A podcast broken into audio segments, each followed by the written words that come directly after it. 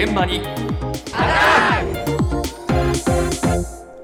朝の担当近藤香織さんです。おはようございます。おはようございます。今週の水曜日は、はい。WBC の決勝戦があってね、えー侍ジャパンが、はい、激闘を制して優勝しました。はいはい。が、その、はい、が、その興奮が冷めぬうちに、もう一つの戦いがありました。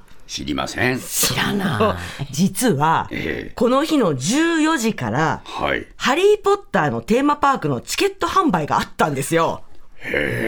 公式ウェブサイトでのみ購入できるシステムなんですけれども開始10分ではい。9万人以上が待機する混雑状態で、17時頃にはもうね、13万人超え。すごい人気だね。ハリー・ポッター？ハリー・ポッターのテーマパークです。あの、豊島園の跡地に、ええ、6月16日にオープンするんですけれども、えー、それ何チケット争奪戦なの？そうなんです。もう待ちきれないファンの争奪戦。そんな人気なの？いや、もうハリー・ポッターね、もう本当に大好きな人は大好きですから。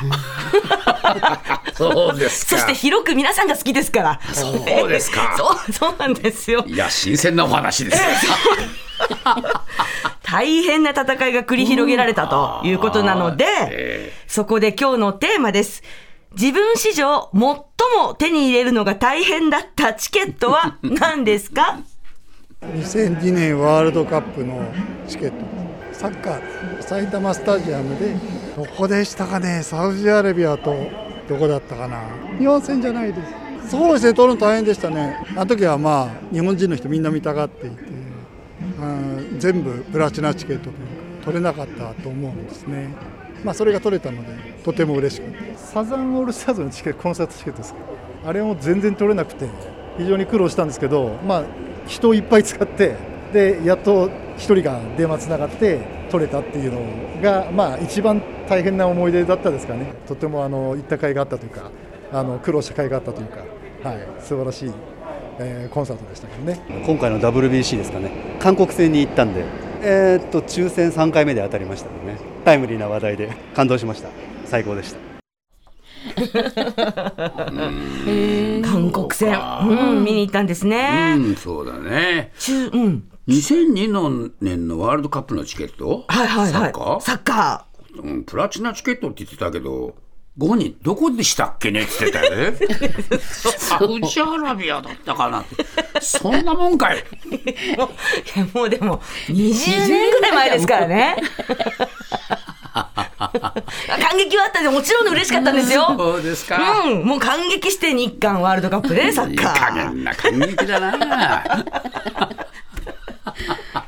あでもみんな大変なんだ。大変大変。だってね WBC だって抽選3回目でやっと当たったって言って、ーもう周りの人にすごい自慢したそうなんですけれどもそうですか、それってまだ侍ジャパンのメンバーが発表される前から申し込んでたっていうことですからね。うん。まあ、プラチナチケット、みんなあれですけれども、アーティストではサザンオールスターズのほか、松田聖子さんのチケットもすごい大変だったっていう人もいましたけれども。ちょっとね、僕一番大変だったの何かな、マンションの抽選チケットだな。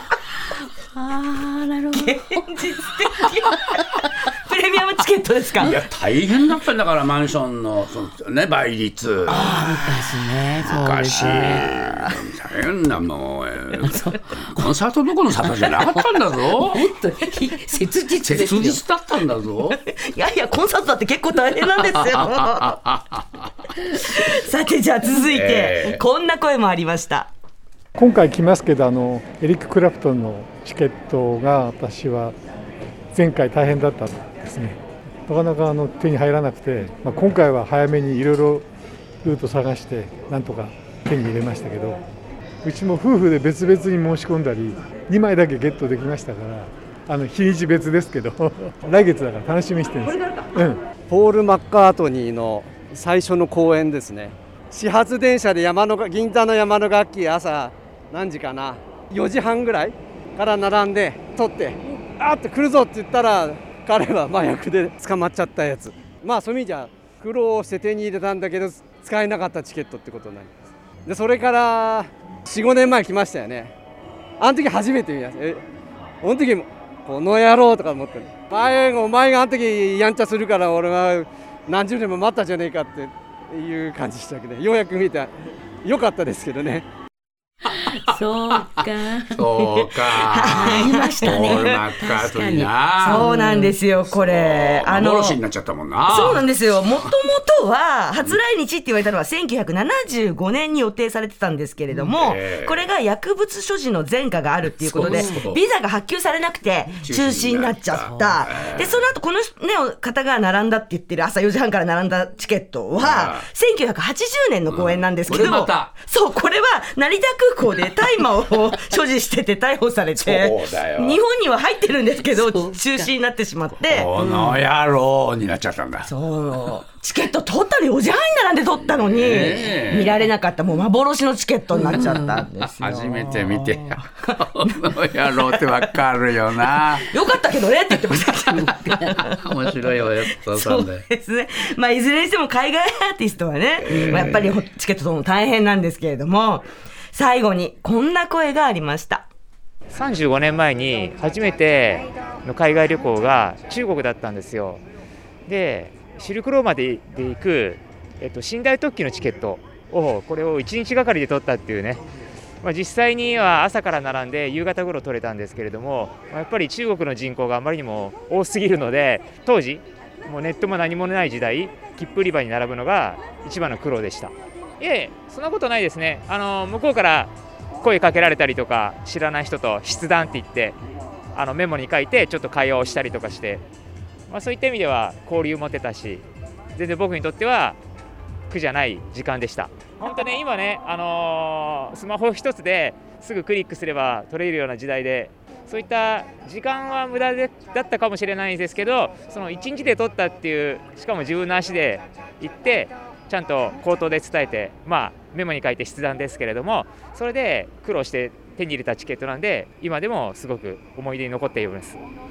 へえ、シルクロードまで行く寝台電車。そうなんですよ。ねこれがね、あの、だだっ広い場所に、うわーって人がごった返してて、ええちゃんと整列してるわけでもないような状態なんですってか。でそこで言葉も通じない異国の地でね、チケット1枚取る。いや、頑張りましたよね。ねやっ ぱりね。でもいい思い出だったって言ってんだよね。そうですね。すごく印象に残ってるんですよね、きっとねうん。日本苦労したんとだよね。そう、日本と全然違ったね、列車の旅ができたから、すんごく楽しかったって懐かしそうでもありましたけどね。ね、人との交流もね筆談でできたからね、うんそりゃ充実した思い出になりますね。